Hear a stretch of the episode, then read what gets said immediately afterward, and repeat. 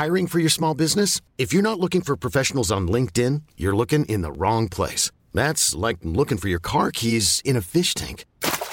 LinkedIn helps you hire professionals you can't find anywhere else, even those who aren't actively searching for a new job but might be open to the perfect role. In a given month, over 70% of LinkedIn users don't even visit other leading job sites. So start looking in the right place. With LinkedIn, you can hire professionals like a professional. Post your free job on linkedin.com slash achieve today.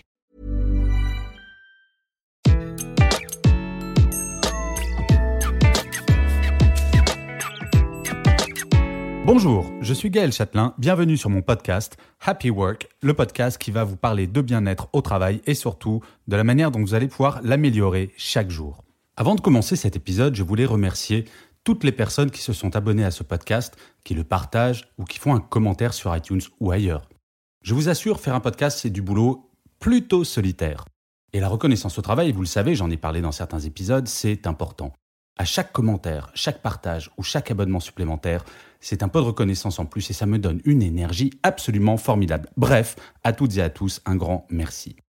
Revenons à nos moutons et à l'épisode de cette semaine de Happy Work. Cette semaine, j'ai décidé de vous parler de l'ego des managers. Je ne sais pas vous, mais depuis que je suis diplômé de mon école de commerce au siècle dernier, en 1992, la question de la gestion de carrière est assez centrale et, pour être honnête, c'est une sorte de mystère. Existe-t-il une recette miracle pour réussir sa carrière? Y a-t-il des critères objectifs qui vont faire que tel ou tel va monter rapidement dans la hiérarchie pendant qu'un autre stagnera en bas de l'échelle? Alors oui, il y a le travail fourni, le sérieux, quelques critères indiscutables en théorie. Mais pour le reste, cela semble tout de même, et nous pourrions le regretter, assez subjectif. Cependant, j'ai souvent entendu dire que pour réussir sa carrière professionnelle, il fallait avoir un gros caractère, pour ne pas dire, passez-moi l'expression, une grande gueule. C'est celui qui gueule le plus fort qui obtient ce qu'il veut. La règle semble simple.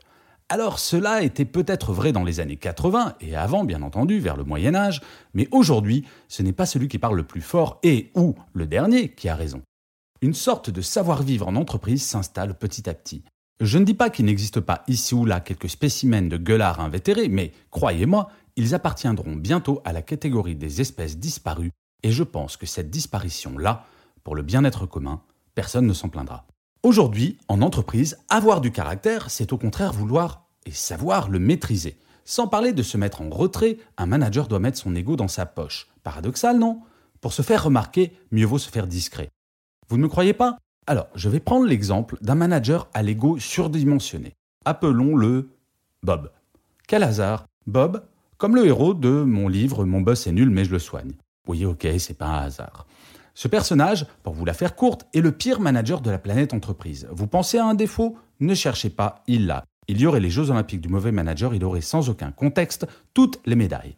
Bref, voyons les conséquences d'avoir et d'exprimer cet ego surdimensionné. En premier, Bob a une créativité en berne. Bob se pense génial. Ok, il l'est peut-être, mais s'il ne confronte jamais ses idées aux autres, probable qu'elles finissent par tourner en rond, ou de ne pas voir que ses idées sont améliorables grâce à des regards extérieurs. Prenez l'exemple de Steve Jobs et de Steve Wozniak, deux génies absolus selon moi. Le premier, Steve Jobs, selon sa bio, avait un ego surdimensionné. Et pourtant, l'Apple II, le premier ordinateur personnel, à l'origine de l'incroyable révolution numérique que nous connaissons aujourd'hui, n'aurait jamais existé si un petit revendeur d'électronique de Mountain View, la ville d'origine de Jobs et Wozniak, n'avait pas refusé leur première invention. Cette première invention, c'était une simple carte mère qui pouvait se connecter à une télévision. Il y avait un clavier, il y avait absolument tout ce qu'il faut. Eh bien, ce petit revendeur d'électronique a refusé pour exiger que cette carte mère soit protégée par quelque chose qui permette également d'utiliser l'ordinateur en ne faisant que le brancher. Si Steve Jobs était resté dans son coin ou s'il avait méprisé la demande du petit revendeur avec son ego surdimensionné, Apple n'existerait tout simplement pas aujourd'hui. Eh bien, quand Bob a une idée, il aurait tout à gagner à la partager afin de voir si elle n'est pas améliorable. Et au lieu de sortir un Apple 0 qui finirait dans les cartons, il ne peut pas passer directement à l'Apple 2. Créer seul n'existe pas si l'on souhaite optimiser une idée et avoir une idée efficace. Le deuxième point, c'est que Bob vit dans une frustration permanente. L'ego de Bob fait qu'il ne comprend pas pourquoi plus de monde ne lui dit pas à quel point il est génial, notamment ses collaborateurs et ses collaboratrices. Bien, au-delà du fait que Bob est loin d'être génial, un manager ne doit en aucun cas avoir comme source de motivation la reconnaissance de ses collaborateurs et collaboratrices. S'il est un bon manager, il est payé pour cela, rien de plus. Bien sûr, c'est toujours agréable quand un collaborateur félicite son manager, mais c'est rare, et surtout, il vaut mieux satisfaire son ego en voyant l'épanouissement de ses collaborateurs grâce à son action, plutôt qu'une éventuelle reconnaissance de ceux-ci qui n'en sera que la conséquence. Être manager, et je sais très bien que ce que je vais dire n'est pas vraiment politiquement correct, c'est comme être parent. Alors je parle à celles et ceux qui ont des adolescents à la maison. Si notre première motivation pour avoir des enfants avait été qu'ils nous disent chaque jour à quel point nous sommes des parents formidables, franchement, la dépression nous gâterait très très probablement aujourd'hui. Le troisième point, c'est que Bob a une image déplorable. Moi, moi, moi, moi, c'est le mot préféré de Bob. Le monde tourne autour de lui. Aucune distance prise, aucune écoute active, c'est-à-dire une véritable écoute. Normal, Bob pense qu'il a toujours raison. La force d'un manager, je crois, c'est de douter. C'est en doutant que l'on avance de façon prudente, pas en avançant tête baissée, quels que soient les obstacles. Face à un mur, Bob s'écrase la tête quand un manager, sachant mettre de côté son ego, va le contourner, voire l'escalader en adaptant ses certitudes à la situation ou en mobilisant son équipe pour lui faire la courte échelle.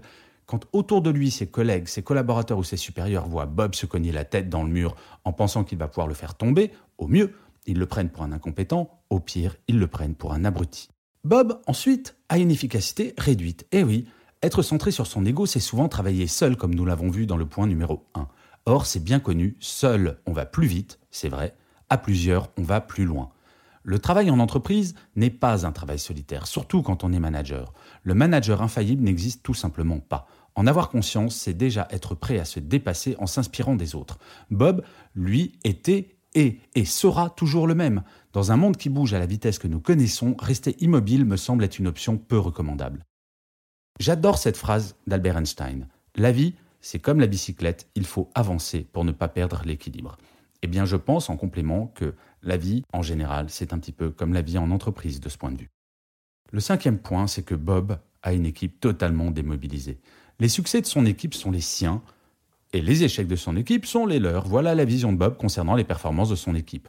Ayant un ego surdimensionné, c'est logique. J'ai connu quelques spécimens de la sorte. Le résultat Sachant que quoi qu'ils fassent, les collaborateurs n'obtiendront aucune reconnaissance de la part de leur management, ils se démobilisent, voire démissionnent. Le rôle d'un manager est de valoriser dès que cela est possible le travail de ses équipes, quitte à ne jamais se mettre en avant. C'est seulement ainsi que les collaborateurs seront non seulement motivés, mais, petit cadeau bonus, seront loyaux envers leur manager. Croyez-moi, si l'un des collaborateurs de Bob a l'occasion de lui faire un croche-patte plutôt que de lui tendre la main pour qu'il ne tombe pas, il ne s'en privera pas. Je me rappellerai toujours ce que m'a dit l'un des patrons de TF1 lorsque j'étais jeune manager dans cette entreprise. Il m'a dit, c'était à une machine à café, en me regardant droit dans les yeux, Gaël, tu seras un bon manager quand tu auras compris que tous les succès de ton équipe sont les leurs et tu dois les mettre dans la lumière et tous leurs échecs seront les tiens et tu devras les assumer. Je trouve ce résumé assez juste, en tout cas moi il m'a marqué. En conclusion, l'ego est mauvais conseiller pour un manager. Ce dernier est entre le marteau et l'enclume, je le sais bien, entre ses collaborateurs et entre les désirs de l'entreprise. Il se doit de servir les deux sans jamais mettre ses intérêts propres en premier. Ok, j'entends certains d'entre vous dire Ouais, en gros, faut être un saint pour être un manager. Eh bien non, nul n'est parfait. Nous sommes tous un petit peu Bob chaque jour et chaque semaine. Faire preuve d'une totale abnégation me semble être illusoire. Cependant, être conscient de ses propres travers permet également de progresser vers plus de performance et de qualité en termes de management. Mais pas que. En effet, ce qui s'applique à Bob le manager s'applique en grande partie à l'ensemble des collaborateurs d'une entreprise, manager ou manager. Quoi de pire pour quiconque d'être certain d'être parfait en tout, quel que soit son métier? C'est insupportable. La seule chose certaine pour ces gens-là, c'est qu'ils ne progresseront absolument plus jamais. Avoir de l'ego est nécessaire, mais la problématique qui me semble être fondamentale est de savoir à quel endroit chacun le place. De côté ou au centre, de tout, en toute occasion. Alors, et vous, votre ego, il va bien? Je vous remercie mille fois d'avoir écouté cet épisode de Happy Work. Je vous dis à la semaine prochaine et d'ici là, prenez soin de vous. Selling a little or a lot? Shopify helps you do your thing however you cha-ching. Shopify is the global commerce platform that helps you sell at every stage of your business. From the launch your online shop stage to the first real life store stage, all the way to the did we just hit a million orders stage. Shopify is there to help you grow. Shopify helps you turn browsers into buyers with the internet's best converting checkout. 36% better on average compared to other leading commerce platforms. Because businesses that grow grow with Shopify. Get a $1 per month trial period at shopify.com slash